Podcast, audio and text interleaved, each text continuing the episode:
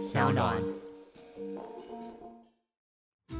Sienna 他也想到说，让男人难忘的女人有三种啊，哇，我觉得你这个讲的这太另类了。哪三种？你知道？大家一听，你看，就是初恋情人，然后第二就是床上功夫了得，然后第三是。花很多钱却得不到的女人，她真的讲到我们男人的心坎里啊！她为什么这么厉害，对不对？我们讲得不到有很多方面呐、啊，得不到很多方面。对啊，不一定是干不到啊，是有有可能你已经干到了，但她不会嫁给你啊。对啊。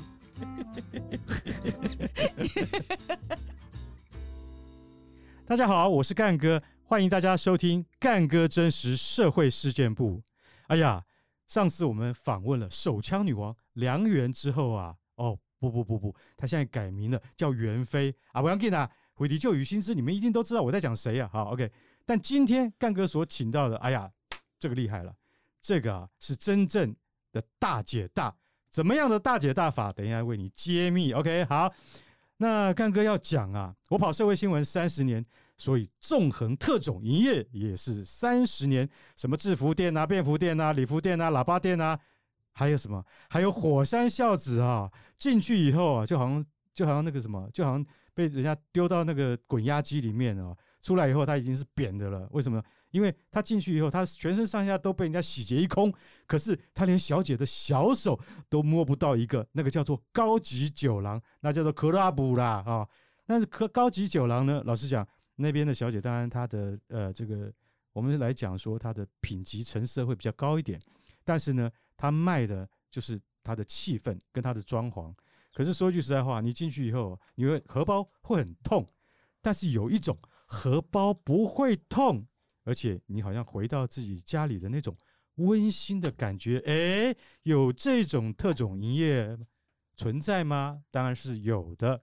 好，这个就叫做。日式小酒吧，日式小酒吧可能很多人很陌生，为什么呢？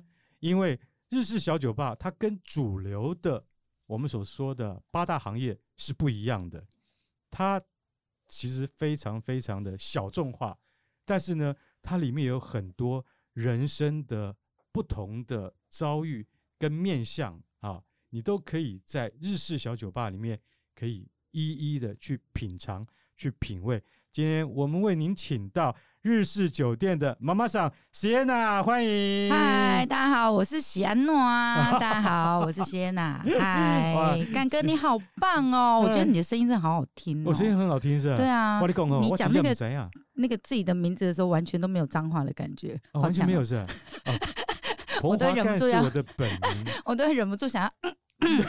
加重音，好，或者你声音好好听哦。第一次跟干哥就是说，呃，闲聊或者是见面的时候，他们常会说：“干哥，我们怎么叫你？”我说：“就叫干哥啊。”啊，问你拍谁呢？那拍谁？你哪叫我彭先生，我就我得叫你出去，你知道？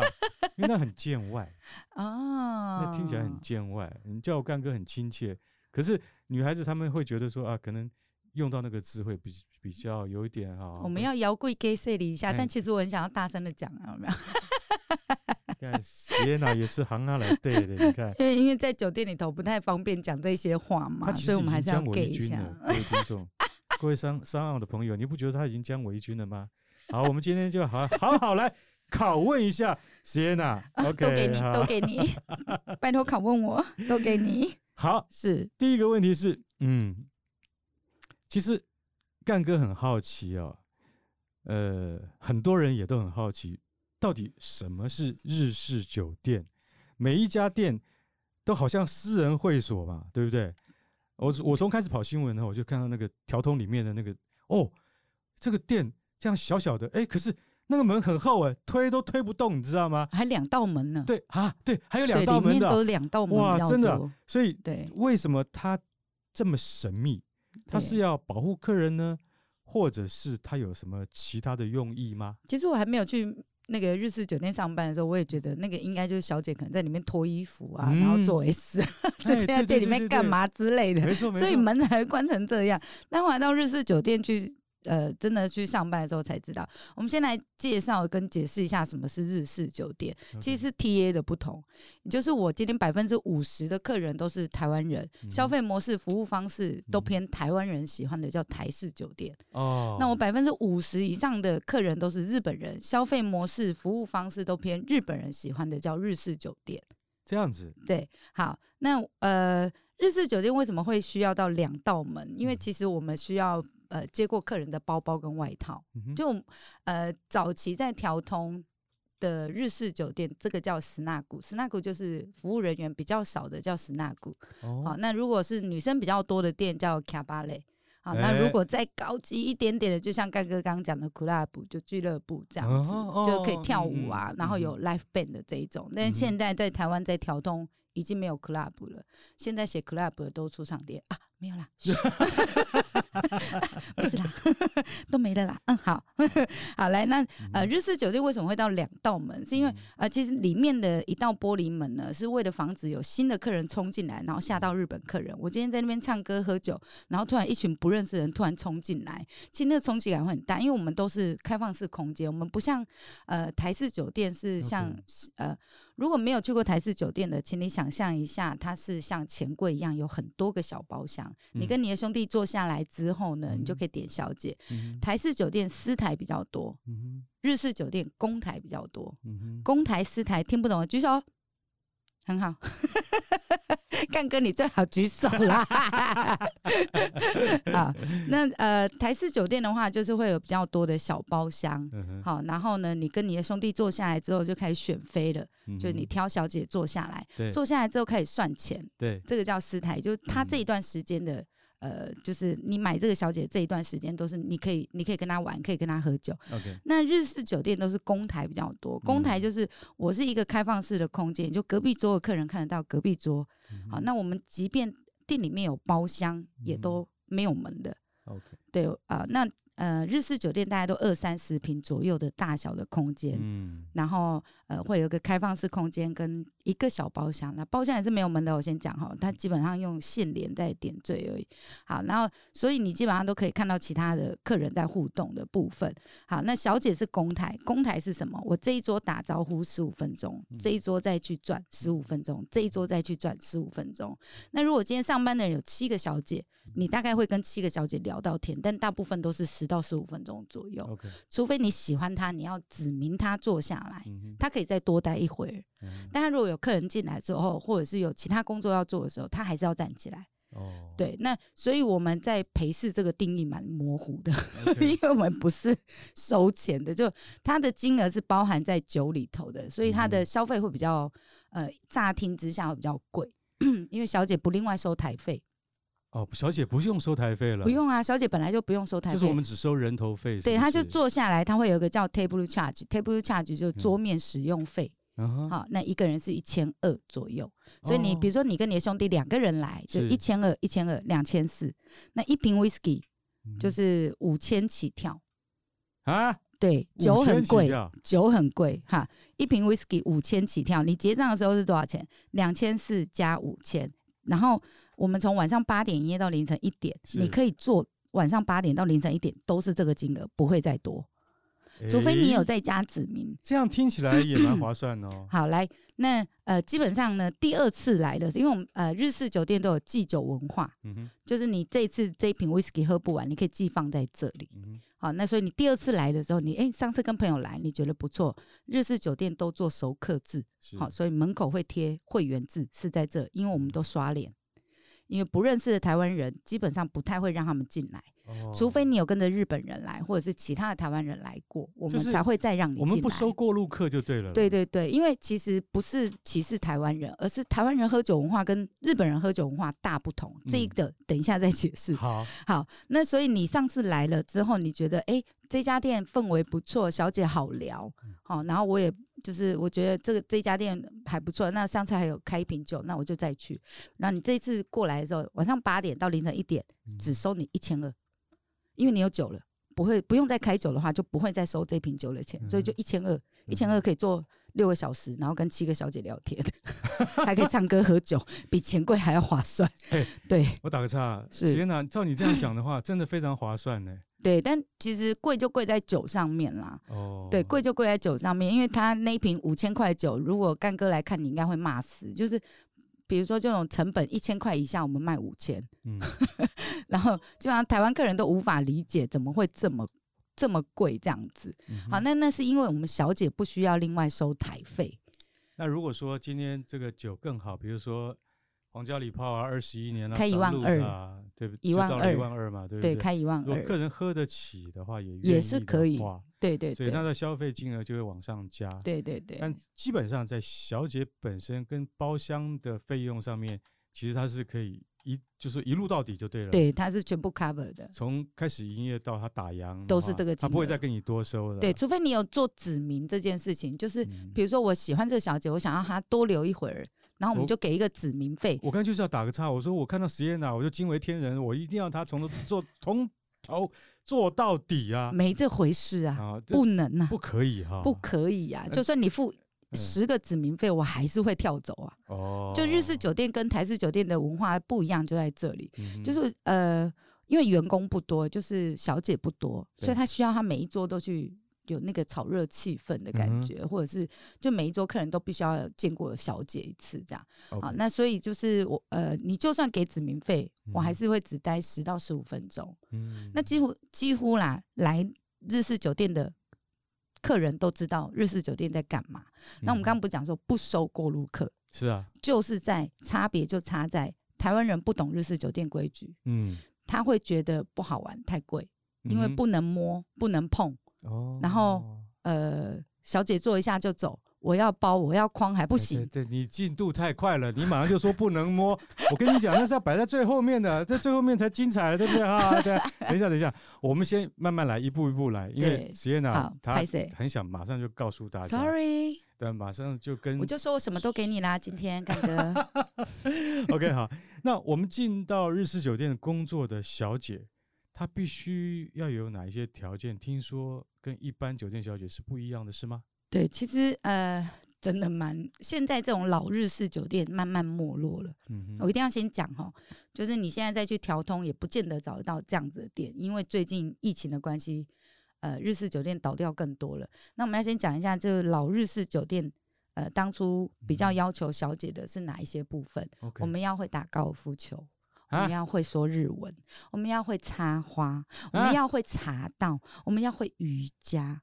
瑜 这五样东西，瑜伽都来了哦。对，这五样东西是你上班的时候，妈妈上一定会帮你付一半学费的东西。这这么严格啊？对，你一定要去学，但是后面就没有那么严苛了啦。啊、就是现在，呃，就是我十。十呃十五年前的时候是啊，还需要学到这些，但现在不会了，哦、因为现在小姐忠诚度不高了，嗯、没有店家愿意投资。其实说句实在话，这个我也早就观察到。对，但是呢，呃，Sienna 刚刚讲的，就是以前他刚刚有讲到一个非常重要的，就是说以前老刑警会告诉我说：“啊，你卡巴雷，我可以生胜哎哈。”就是说你没有去过日式小酒店吗？刚刚我听 Sienna 解释才知道说。哦，原来卡巴雷是一种一对一的，也就是说比较多的，呃，那其实那是用在出场用的哈，就是说，那出场干嘛呢？你讲呀，出出场吃宵夜也可以，出场去当四脚兽也可以，端看你的这个呃这个技巧到什么地步。但干哥，我先讲当四角兽这件事情，是我一定要先讲一件事，因为大家都以为酒店小姐做出场一定要当四，就是一定要跟客人干嘛？对。但其实，在日式酒店，身体是最后一道防线。我们是这样讲，就是来台湾出差的日本人，嗯，好，你如果没有什么在公司是新人，公司不会派你出差，所以一定要派有点资历的人去出差。OK，好，那请想象一下，因为我们台湾对日本人而言，就很像越南或泰国一样的地方。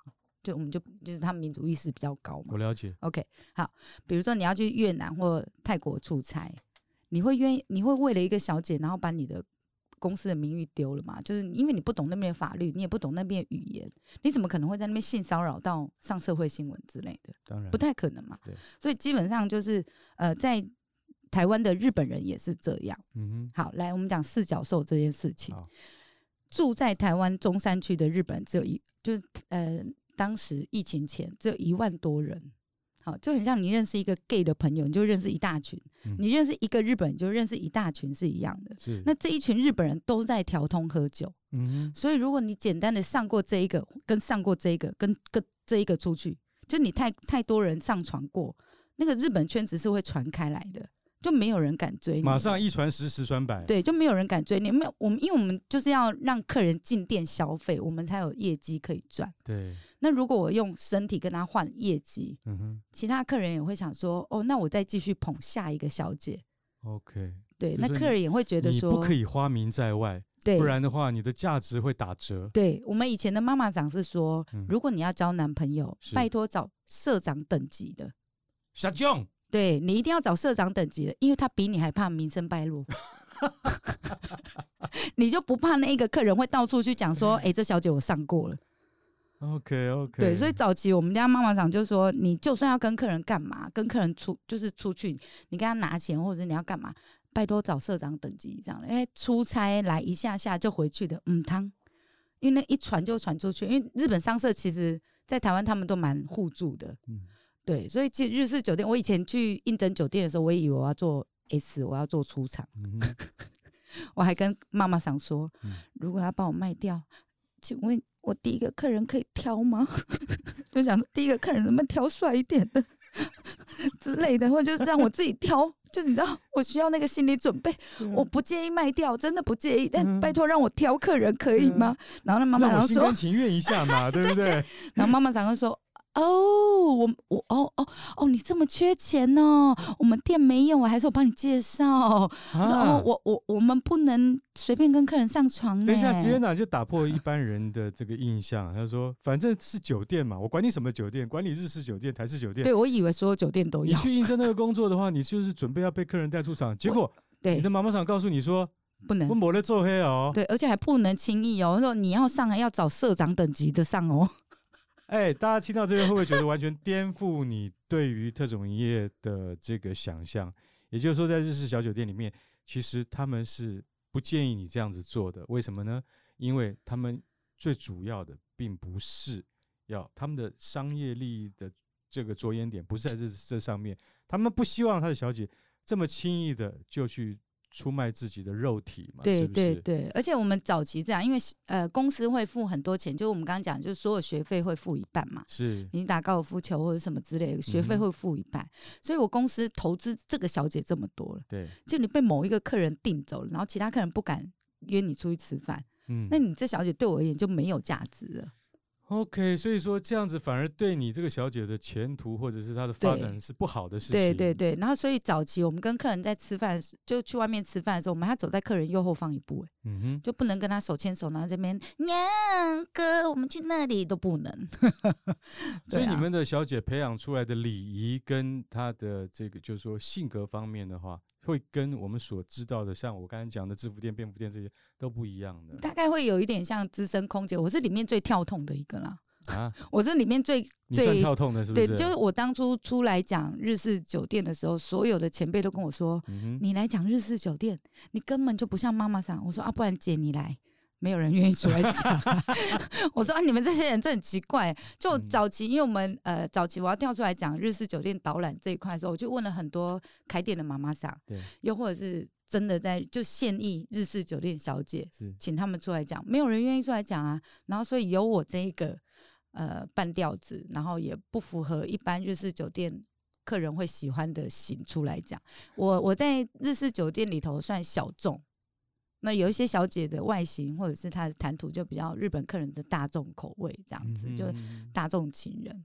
也就是说，他们比较符合日本人会喜欢他们那种的味道，就对，对，就是温柔婉约，对对，然后呃，轻声细语啊，对，因为我们在台面上，就我们坐在客人桌面上的时候，我们笑都不能露牙龈，嗯、就是严格到你坐在。客人旁边沙发也要坐三分之一，背要挺直，对，然后脚不能翘，笑不能露牙龈，就是很多 SOP 流程，哦 okay, 就是很多因为就我们有点像日式职人精神了，所以在日式酒店里头，呃，台湾客人重的是感觉，感觉对了钱就拿出来，对日本客人重的是细节，细节对他感觉就对了，这样子哦，对，所以就比较难搞。就是会更难搞。这是文化问题。对对对，这是文化，因为呃呃，日本人就是来的都是商务客比较多啊。嗯哼。对啊，所以他也当然在日本当地喝酒会跟台湾喝酒是一样的啦，嗯、只是因为他们今天是来出差的，那他们就会希望每一个步骤都是漂亮完美的。然后或者是舒舒服的，所以我们在桌面上的动作，譬如说我帮你调酒，然后把杯子拿到你面前，嗯哼，这个动作都是要放慢速度。那杯子有花纹，花纹要朝着客人，嗯、这样就是会有很多这种小细节。嗯、那我们说，为什么日式酒店不接待台湾客人？为什么？我们刚刚不是讲说门关紧紧的，对，然后为什么不不进来那个呃，就是进不来这个感觉？对啊，是因为台湾客人就是。如果比如说像干哥，你跟呃我的朋友，你的朋友出去喝酒，大家都知道，酒喝了之后声音就会变大，台语就会出来。对，哎，然后就会划拳、九宫格，什么傻傻叫叫闹烂的，对，气红，哎，对对对。然后那我们讲一下一下，就是在日式酒店那个开放式空间，那一桌客人台湾客人玩到超嗨的，然后讲台语，对日本客人而言，因为他听不懂台语嘛，会即便会讲中文好了，台语其实听不太懂。然后就觉得隔壁那一桌是不是要打起来了？你懂意思吗？我懂，我懂。就是讲话好大声，他们是要打架了吗？然后日本客人就会想说，那。我我我我我我赶快买单，我先走好了。嗯、我因为看不出来他们是玩的开心，我以为他们在吵架什么之类的。OK，好，来，如果来个热情的，像干哥一样这么热情的台湾人啊、嗯哦，这里不难哦。来来来，小姐，你给他翻译姐，然后给抓着小伟的手，然后跟他说：“嗯、来来来，我喜欢东京，你跟他讲，你跟他翻译一下这样子。嗯”然后日本客人就会觉得我我到底要不要跟他讲话？就是哦，他现在拿一杯酒来，我到底要不要喝掉他？这样对日本而言是恐惧的。我今天下了班。然后我上班讲了中文，讲了英文，我就想要找一家店可以讲我的母语的地方，然后让我放松的好好的喝一杯酒，嗯，好，然后但是就旁边那一桌客人就 好像要打架，又要逼我喝酒，我会觉得很恐怖。所以台湾人多的店，日本人不会去，没错，对，好，那日本人多的店，台湾人也不去，对，对，因为太安静了 这就是喝不起来。对，就没有那个台湾人喜欢的那个热闹气氛这样。其实实际上呢，他现在讲到一个重点，就是说，其实他们就日本国哈，他们的商务旅客，其实老实讲，每一个人都是非常有实力的。对，他们派在台湾啊，即便是在调通啊，或者是在南京东路啊这些这些地方，其实他们的能够排遣自己情绪的地方真的是不多了。对，凭良心讲，对啊，除了回家看你自己的 NHK 以外。那几乎他们是因为文化的上面的隔阂，对，他们其实很难跟我们当地的人融入一片。他们比洋人还难，比那个白皮肤的金发的还要难。为什么？因为他们会学国语。对。然后，其实来台湾的日本是这个商旅客人哈，他们会讲一点中文，嗯，但是那是因为文化认同的不同啦，对，所以说他们其实比洋人还要难搞，嗯，对，他们的。娱乐跟他们 relax 的方式也就跟一般人是不一样的，它是更拘谨的，非常拘谨。对，因为呃，日本民族就是会觉得哦，我今天是我在外工作，所以有很多事情我不敢做。对对，所以呃，日式酒店就成了他们很大的一个依靠。所以他们在合理的这个消费的金额底下，他们造访像这样子的。日式小酒店等于是他们精神上的一种依托，对啊，跟一种依靠。现在台日会这么友好，我个人认为，台式酒店小姐占啊，就是日式酒店的小姐占很大的功劳。哦，真的吗？因为调通也做国民外交就对了，调通五十年来都在啊。对对啊，那你看早期呃台日贸易这么频繁的时候，早期日式酒店在条通，我们讲条通在哪里？条通是。呃，长安东路到南京东，中山北到新生北，就这么一小块。哦，长安东到南京东，对，中山北到新生北，对，啊，不是林森北到新生北，林森北是贯穿在中间的。哦，其实是中山北到到新生北，北，对对，其实区域不大。对，然后这里有六百多家日式酒店在早期，六百多家，对，最高。那怎么喝得完呢？那那六百多家还每一家都排队，你就知道那个时候有多少日本人来。哇！那个荣景你也经历过哈？对，我没有，我没有，因为我进去的时候已经。干哥，你莫莫给他讲他老好不？我那我叫老了。我进去的时候已经剩下大概不到两，大概两百多家，两百多家。二零一六年开始带导览的时候，带那个条通导览的时候，对，只剩下一百三十几家。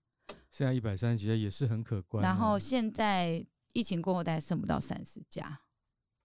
哇，对啊，就越来越。为什么会跳出来讲这个文化？潮流大衰退。对，为什么会出来讲这个文化？而且我自己还不是开日式酒店才好玩，我自己本身是开酒吧的，就吧。没有卡拉 OK，、哦、我是开吧的。这样子，我自己是跳出来讲这一块，是因为我以前是呃日式酒店的小姐。OK，然后我觉得很多人不懂日式酒店在做什么，因为就门关的紧紧的，嗯，然后里面看起来黑黑暗暗的，是，嘿，然后又不接台湾客人，起来还有白瞎小，这样，对啊，对，对，然后所以我就觉得我我我在这一个行业将要就是。进入尾声的时候，我想要留住他一些什么？因为调通就是，呃，我觉得日式酒店是根本。当然，我们知道，呃，日本景气衰退，然后不派出差，不来驻在，然后工厂不开在台湾，这这些原因都知道。没错。对，但我就想要留住一些什么，所以才会出来讲日式酒店这一块。但基本上我自己是开酒吧的。OK，那我们现在就必须要来回味说，其实 Sienna 有提到说，日式酒店最关键的。呃，这个要件呢是你说是手腕是不是？呃，我觉得在酒店里面手腕很重要。嗯，其实不管在哪一个行业，嗯、手腕很重要。手腕怎么练呢？早上起床左三圈右三圈，来，还跟着我一起做。不是啦，那个不是手腕啊。拜托，我们手腕是一种形容，OK？就是说。呃，我们小姐要怎么样去能够驾驭客人嘛？这个才叫手腕嘛，对不对？啊，我觉得呃，手腕这件事情是看每一个人的个性呐。对，那我觉得在日式酒店比较会学到是察言观色这一块。哦，就日文叫读空气，cookie 有用吗？读空气就是日文呐，在日文叫 cookie 有用吗？就是察言观色，你看客人的表情，然后你看客人的动作。然后你再去做相对应的反应，嗯、这样子，对。也就是说啊，他今天呃可能跟老婆吵了一架，跑来我这边啊，那我就一一定要捡他喜欢听的来讲之类的，或者是我觉得呃亚洲人比较少做称赞跟赞美这一块，嗯、所以基本上就是客人来的时候，我们会尽量用正面的语言跟他说，哦 okay, 就是正面的方式来去对待他。对，就是你到我这边来，你好像是一。半个心理智商师那种感觉是不是？我基本上我真的觉得我们，呃，不管是做现在目前在做酒吧的，或者是做酒店的，嗯，又或者是做一些比较特殊的人际关系的，譬如说公关业也好，基本上大家都是那个，就有点像心理智商师的概念。所以我觉得，因为亚洲人没有看心理医生的习惯，亚洲人不看心理医生是正常的。为什么？因为他们没有这样的，怎么怎么讲？就是心理建构，说啊，我应该要去找医生咨询呢。我讲个笑话，我最近我就有个朋友，他得了恐慌症，他到底是不是恐慌症，没有人知道，他自己都不知道。他是认为说，他会突然之间觉得很紧张，然后呢，他看到他本来很喜欢的东西，他变得不喜欢了，想要把它丢掉啊，所以就是自己认为说，完全反其道而行了。对于他平常认知的事情呢，他都打上一个问号。所以他认为那是一个恐慌症。我们听了半天，我们旁边朋友能怎么样？我们还不是请他去看医生，对不对？对，嗯啦，歪啦，我们就不爱看啦。哎，自己也好啦。我讲这哪自己也好，我负债力不行，你一定要去看医生，就没有病识感。那实际上他讲的就也是真的一个道理，就是说，其实有很多人面临到那种状况的时候，他不去求医嘛。对。所以话说回来，就是说，如果有这方面的日本商旅客有这样的困难的话，来找 Sienna。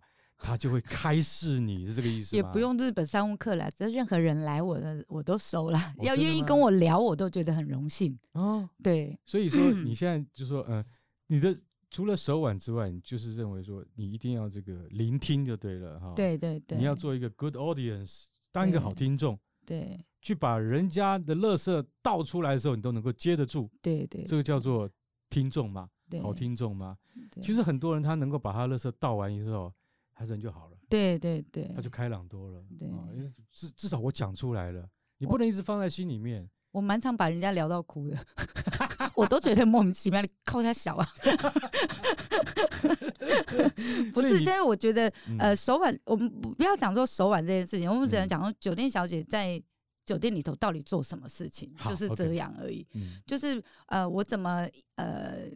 依照不同的客人的个性，嗯、然后去接他的话，嗯、然后依照不同的心情，就是因为客人，我觉得最难做的是常客，对，也就是常常来的客人，因为你跟他聊到没话聊了。嗯、新客人呢，你只要抓住那个聊天的要点，嗯、其实都还蛮好聊的。嗯、呃，新客人的聊天要点是什么？就是当客人告诉你越多他的私事的时候，嗯、表示他越信任你，所以你要尽量问他私事、基本资料，然后什么什么，然后。呃，另外一点就是，呃，你怎么让熟客也觉得对你安心？因为第一个，我不认识你的老板，我也不认识你老婆，嗯、所以你跟我讲任何事情，嗯、我都不会跟别人讲，因为我不认识他们。对 对，所以我们会尽量引导呃来店里的客人是用这样的方式跟我们聊，然后我们会站在他的立场跟他一起骂。对，没错，就是那个贱女人，没错，懒。就是懒，没错，没有别的了啊！骂完之后再给一些不正当或者是呃比较幽默的建议。你先给他同理心，对，再建立同才感，对，他就会信任你，对，他不由自主的，他自然就会在这店里再多待。对他一多待的话，他就会多消费嘛。对，对对，这其实就是手腕之一嘛。对。哦，我们今天听席耶娜他这样侃侃而谈到现在，我们才知道他心机很重啦。我跟你讲。哦，心机重啦，真的。然后，而且手腕也很好。我问你是说，听说有一个东西非常重要，叫记性，是不是？啊、就是说，你入行的时候，说什么遇到的妈妈桑啊，连一年以前来过一只有一次的客人，他喝了什么酒，坐在哪个位置，跟什么小姐聊天，他全部都记得。而且他真的就做这一行的料。这位大前辈哈，你在讲到他的时候，眼里都是崇拜。那席耶娜，你自己也可以吗？其实我是个金鱼脑，所以我才会崇拜那一位 老板娘。金鱼脑，我真的是金鱼脑啊！就我就是我我就是为什么会羡慕呃，跟就是你知道，就是崇拜那个前辈就是这样，哎、就因为他是我好像第三家的老板娘吧。是，那老板娘就是我真的觉得她很强哎、欸，她会记得呃，就是。来过的客人，然后喝什么酒，然后他常常点什么小哪一个小姐之类的，嗯、我真的觉得他超强的。嗯、然后因为其实日式酒店做的是一个 VIP 服务，对，好，我们早期就是没有智慧型手机之前，每一个客人有自己的小本本，这很妙吧？小，小本子，你呃对，就是我们每一个客人，每一个小姐会手上会有十几二十本以上的小本子，然后是记录着不同客人的。detail，我上面会写客人的生日，嗯、然后我会写跟客人，呃，我第一次跟他在什么地方几呃几月几号见面，然后他旁边坐的人是谁，然后接下来是我跟他聊过什么样的话题，就是下班，就是我下班之后，我跟这个客人结束聊天之后，我们会写在那个小本本，嗯哼，然后再来是什么？歌号，他唱过的歌曲的那个号码，嗯哼，我要问一下岳不群呢，《葵花宝典》里面有记载说。你不要忘记你以以前哈曾经第一次练舞的时候发生过的这些事情，点点滴滴都要记住吗？哎、欸，这个太厉害了？然后呃，所以就客人下次第二次来的时候，我们就会知道他常唱哪几首歌，然后再帮他点，他就说哦，你好厉害，帮我记得了这样子。嗯、那我觉得那个妈妈长很厉害，是都不用这些小本本，他很强哎、欸，他都可以记住，我真的觉得超厉害。哪像我就是。客人一去上厕所的时候，因为我们上厕所，我们要跟着客人去到厕所门口，然后要拿热毛巾，我们要拿热毛巾给他擦手啊。就他上完厕所出来的时候，不要不要不要不要，要拿热毛巾。我们上厕所，你不要跟来，尤其是小姐跟来，不是很奇怪吗？没有，我们只有到，不是到，不是到门口，我们会站在那个。走廊上面，这是一种服务，是吗？这是对，这是对啊，这是一种服务哦。所以就他站，他去上厕所的时候，我就开始把本本拿起来开始写，然后写一写之后，然后就欧西玻璃就还夹着之类的，然后赶快写一写，然后再 再放到小那个小包包里面，然后再等客人出来这样。这是这是一定要做，你不做拿毛巾会被骂。哇，这真的是不简单呢。对，其实说句实在话，如果说真的能够这样子练功夫的话。你练的都是很实在的这个技术，因为如果客人能够被你记下来的东西给吓到的话，他会觉得说，我到这边来才有宾至如归的感觉，对对对，对不对？对，所以这个也是一门功夫啊。但现在我要讲啊，就现在这种老日式酒店真的没有了。我们也必须要同意了。对，这真的他看过的时代的不一样啊，真的比较难了。他看过这一整个世代的这个演变跟光景的没落嘛，对，对，真的很难过。我感觉到你，你可能在心理上面也是一直很沉重的一个包袱。为什么？因为你看过这么多，但是我不能回复他，是多么的遗憾。对，我不希望，我也不奢望他能够回到以前的荣景。对，但是那种温馨感什么时候能够追回来？对，对，对，他希望能够重温那个旧梦。因为现在的年轻日本商务客也不打高尔夫球了，嗯、你懂意思吗？啊，不然他们现在干嘛？他们不就大家就。那个基本上就是会跳热舞、爬山或者什么之类。现在的年轻商务客真的不玩高尔夫球的很多。我知道了，玩魔兽啦之类的。对，真的。那早期为什么我一定要学高尔夫球？因为我们会陪打啊，会陪客人去打球啊。嗯，然后有很多社长是呃专门飞来台湾只为了打高尔夫球，然后晚上去店里喝酒。这样子，然后打完高尔夫球就回日本了，就回日本。早期有一家叫 Hime Group，就姬公主这个姬这个集团，他们有很多，其实他们还办那个 Hime Group 的高尔夫球杯耶，就自己的竞赛。OK，对，然后会跟所有的客人，然后小姐。就是比赛打高尔夫球. 我真的觉得那个很厉害，但现在就是都没有了，所以会觉得很可惜，想要留下这一些。但未来如果那个呃疫情好一点的话，我可能也会开一家这种老日式酒店呐、啊嗯。对，就希望可以让更多台湾人体验一下这种比较细腻的服务的 detail 的部分。但是你说，如果说你要想要，如果说你。呃，可可能的话，你要开一家像这样子的店，对对，对。但是你准备要收的是台湾客人，对对对对。也就是说，呃，像你脑海里、你的职人生涯里面所记得的那些点点滴滴，对对对。你希望能够重新重现在你的领域里面，然后让台湾的客人也去领受一下什么叫做。日式小酒吧、日式小酒店的那种感觉是是？因为其实不是每一个男人去酒店都要摸，都要干嘛，都要都要做 S。其实没有，大家去、嗯、呃不就是不同的店家会给你不同的那个慰藉。对对，那我觉得，比如说像我们店，呃，我们之前那个日式酒店就有很多是跑腻了台式酒店的台湾人，因为他觉得来日式酒店比较舒服。我就跟我兄弟喝酒。然后有小姐帮我整理桌面啊，点歌给我唱，偶尔陪我唱一首合唱的。我觉得这个比我去台式酒店那种嘈杂的环境，然后更舒服。所以就是我们有很多其实蛮多。各位上岸的朋友，现在这个 Sienna 真的讲到我的心坎里，你知道为什么吗？因为干哥因为跑新闻的关系跟需要，所以我们上到那种特种营业场所的时候，我我觉得无比的压力。对，什么叫无比的压力啊？钱也不是我在付的。但是我的压力很大的原因是，三不五十经理就跑进来了，就是妈妈桑了，对，啊，他就跑进来就说：“哎、欸，小姐都做的好吧，不错吧？哈，我们要不要转一下啊？不要，不要，拜托你不要转，你一转，我朋友又要破费了。为什么？你知道，整轮转出去七八个小姐，你再换七八个小姐进来，那我们不是要重新再算过吗？对不对？对，那代表你又要再开酒，对，等等，这就是花招，对，啊、所以我。所以每一次去到那种场合，我就会想说：哦，拜托不要来，你不要，我们玩的好好的哈，我可以跟这个小姐玩骰子玩三个钟头，你不要来乱。对，但是他就是要进来乱，你知道，我们就很 烦，你知道。可是他没有办法，那就是他们的营生之道嘛，这也是他的手段嘛。所以传统的大家知道，不管是便服店或礼服店的话，他们会来这一招。等到你真的呃觉得说，哎，我们今天玩的差不多了，对不对啊？那你要开始结账的时候，你看到那个账单金额，你就会吓一大跳。为什么？这就火山孝子去的地方。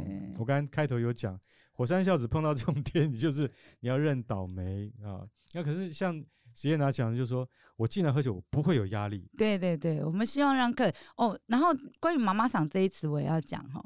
妈妈桑这一个词。为什么会在日式酒店出现？是因为我今天开这一家店，我希望来的客人像回到家一样。嗯、所以在呃，如果是男生的老板，就是老板的话会叫爸爸桑，嗯、女生就叫妈妈桑。OK，对。那但是到台湾来的妈妈桑就变成老鴇什么之类的。但其实，在日式酒店的妈妈桑其实就只是女生就叫妈妈桑，男生老板就叫爸爸桑，所以其实呃没有就就我们看所有的客人都当自己的小孩的概念是这样的，对，然后或者是员工，像我我都会讲说我的员工是我女儿，嗯、对啊。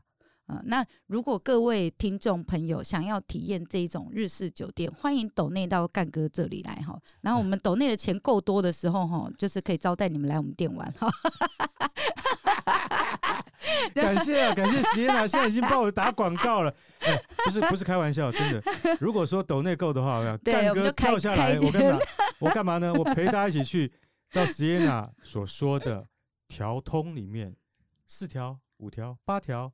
这些条通里面，我们去看一下原来的日式酒店他们是怎么样经营的，也许你会有完全不同的感受。没错。接下来我就要问说，是，哎，会克制的小姐比较多，客人不会克制的，通常会死在某个男人身上。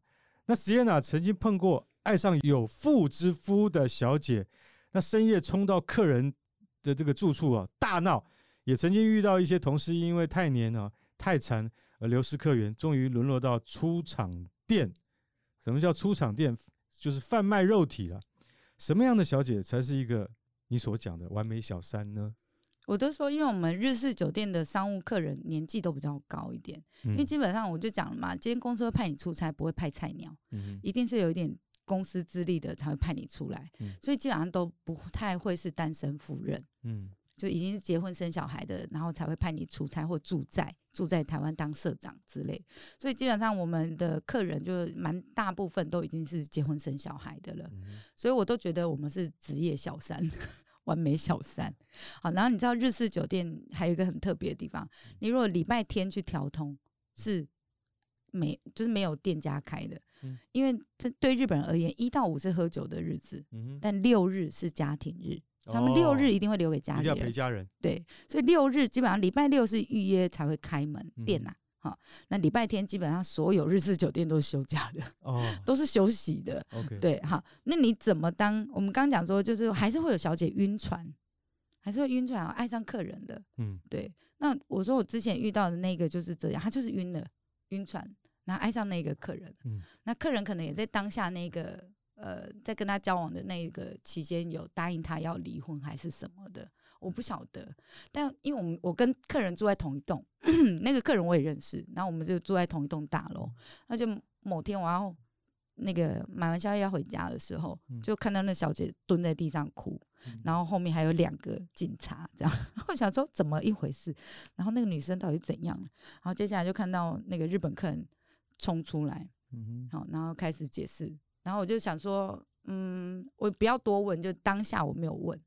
那是隔了几天之后遇到那个客人，我说怎么一回事？那一天怎么会？就是你把人家小姐，你欺负人家小姐在哭，是不是这样子？他就说没有，他那个女生不放过他，就是他已经答应给他分手费，那女生还不愿意走。然后就是闹到家里来这样，但这种晕船的状况我也会有，只是我没有他那么夸张。我觉得我你负责要教小姐，连你自己都晕船，但你不晕船，你做的不够真实啊！啊，不是，对，你不你不真的喜欢上客人，你怎么会？你就是我觉得男人也都都比较懂，就是尤其是日本客人在跑这种店的时候，大家大家都知道。酒店小姐就是呃，我们客人进来之后，我们会先把客人分成恋爱客跟友情客，嗯、哼好，十五分钟聊天左右，大概就可以把它分成这两个方向。嗯、那我恋爱客金额会比较高，就业绩会冲比较高，但时间会比较短。哦、那友情客业绩会比较少，但是会比较长久。长对，对，好，那所以我们基本上自己也会把客人分类成这样。嗯、那客人也会分类小姐啊，对啊，客人也会分类小姐说，说这个我他妈就可以玩到。这我肯定可以追到什么之类的，嗯嗯对。然后这个的话就啊，今天当妹妹就好了，好这样之类的。所以就是嗯，我我觉得就是大家都是会晕，某一个某一些时刻都会晕。但你怎么当一个呃晕船，但是又可以掌控的好，就不吐的那一款，晕船但又不会吐，不会俩头啊的那一款。对，那所以就是呃，我个人觉得。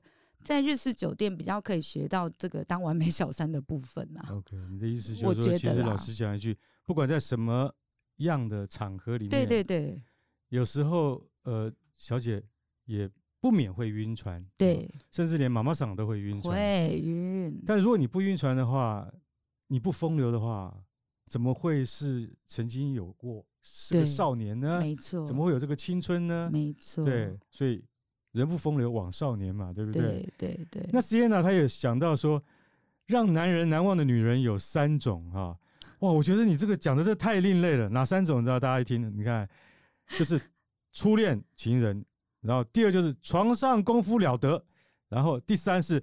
花很多钱却得不到的女人，她真的讲到我们男人的心坎里 啊！她为什么这么厉害，对不对？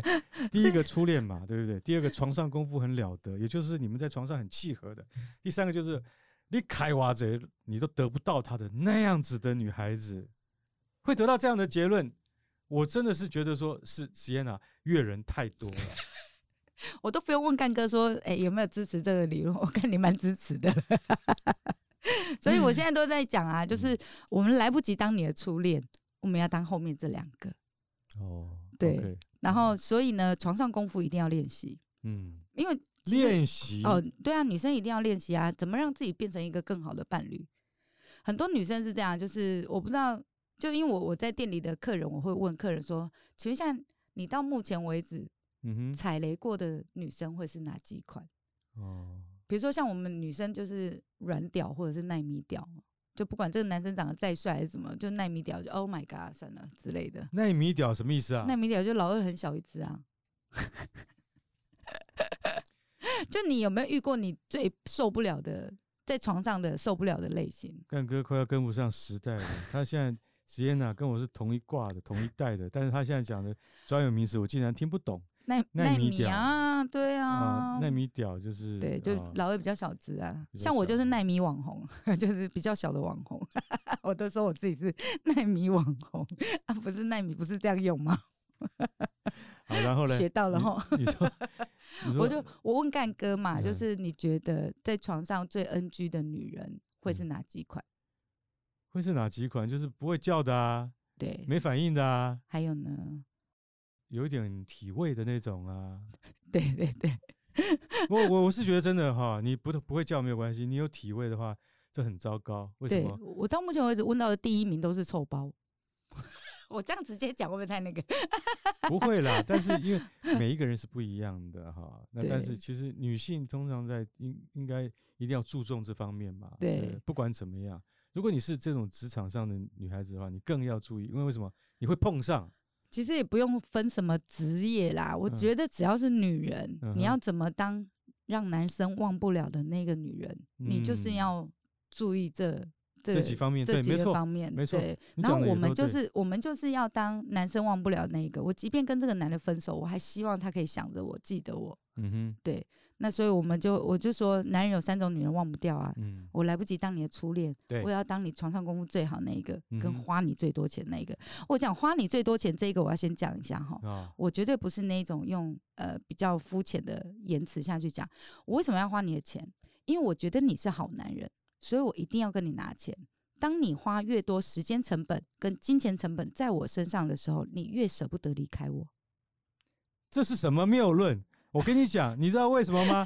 因为你说花很多却得不到的女人，对不对？对，对你其实好了，我跟你讲，我们讲得不到有很多方面呐、啊，得不到很多方面，对啊，不一定是干不到啊，是有有可能你已经干到了，但他不会嫁给你啊，对啊。那我我已经得到他了，但我也花很多，怎么办？我指的是我老婆啊，没有了，没有了，我老婆。但但如果这个时候他跟你离婚，他就成了你忘不掉的女人了。哦，也对，对不对？因为你得不到他后面的了。对，而且你要花那么多时间成本、金钱成本在他身上。没错，没错。对呀。其实，Sienna 她其实也讲到我的真实的遭遇了，花了很多却得不到。我跟你讲，每一个男人都一定有他的初恋哦。然后每一个男人一定也曾经晕过船，像 Sienna 讲的，他不但晕过船，而且他在酒店里面跌过一大跤啊！跌了那一跤之后出来，还觉得自己实在是就差那么一点，很可惜，本来差一点成功了，不然他就怎么样怎么样怎么样啊！那干哥也经历过这个过程哈，因为虽然说跑酒店是我们的工作，但并不是呃我们。不会动心嘛，对不对？对，我曾经动心过，我可以，我敢打包票，干哥所碰到的那个，那个比中国小姐还漂亮。对，但得不到是，是让你很难忘。得不到，花了多少钱你知道吗？难忘哈。别再讲，下期再宣布。为什么？因为那个真的是一个疯狂的过程。哦，好想听哦，可以讲吗？不不不，可以。可以讲吗？不要搞错哈！现在录音把它卡掉，卡掉，快点！好想听哦！哎，现在是我跟你讲，我们的主题还是要顾的哈，我们不能够岔题岔太远了。刚刚那个，我们另外再做一集，再请呃 Sienna 来聊哈。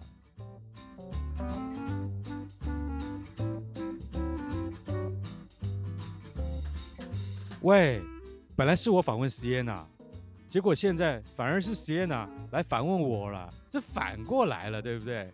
干哥的风流史怎么可能轻易的告诉你呢？想听吗？那请继续要听下一集哦。我们下次再见。